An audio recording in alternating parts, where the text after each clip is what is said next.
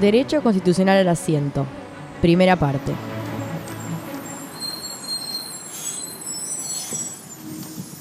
Luego de unos cuantos viajes en Bondi, he decidido esbozar una primera aproximación a la investigación Personas que merecen el asiento. Y dice algo así. Embarazadas. Seres que generan resoplidos y abucheos en las conciencias, pero que son aceptadas como las herederas políticas de lo correcto. Habitualmente les duelen la espalda y los pies, tampoco la están pasando bomba. Niños que no hagan equilibrio. Digamos que si tu hijo o hija puede dar 300 vueltas manzana corriendo, trepar 7 árboles y hacer la triple mortal, todo al mismo tiempo, puede imaginar que el bondi es una tabla de surf gigante surcando las calles de la ciudad. Su energía y vitalidad lo condenan a prescindir de un asiento. Consigna saliente, basta de darle el asiento a niños y niñas que llaman al baño solitos. Los que viajan más de una hora, Debería existir un sector del bondi para viajeros eternos. Ya es suficiente tanto castigo expedicionario. Los que estudian barra leen. El colectivo funciona, a la vez, como recreo mental y arrebato a la rutina. Quien decide sumergirse en libros de cualquier tipo merece estar cómodo. Los que pelean por mensaje. Si usted ve a alguien con los dedos en llamas, danzando por todo el colectivo pero sin soltar el celular, sea gentil y ceda el asiento.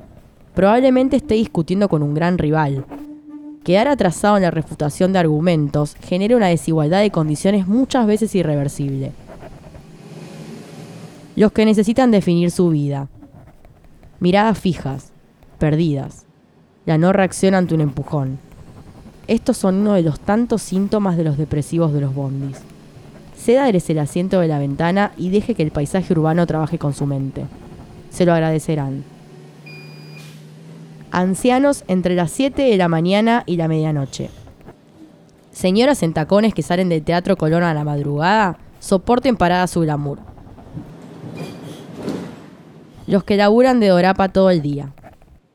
Si sos oficinista y pasás nueve horas sentado, anda entregando. Los que trabajan los fines de semana. No hay peor desgracia que encima de ir a laburar, ir a laburar parado. Los que están escabio.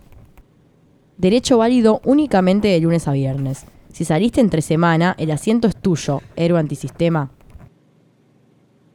Los que tienen gases. Sentarse es lo más similar a la posición fetal.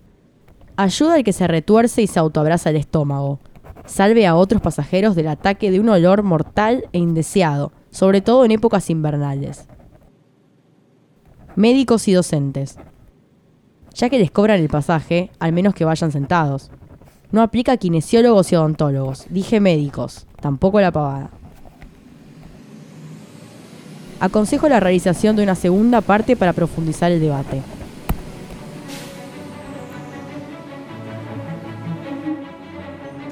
Mi nombre es Noelia y esto fue Derecho Constitucional al Asiento, primera parte.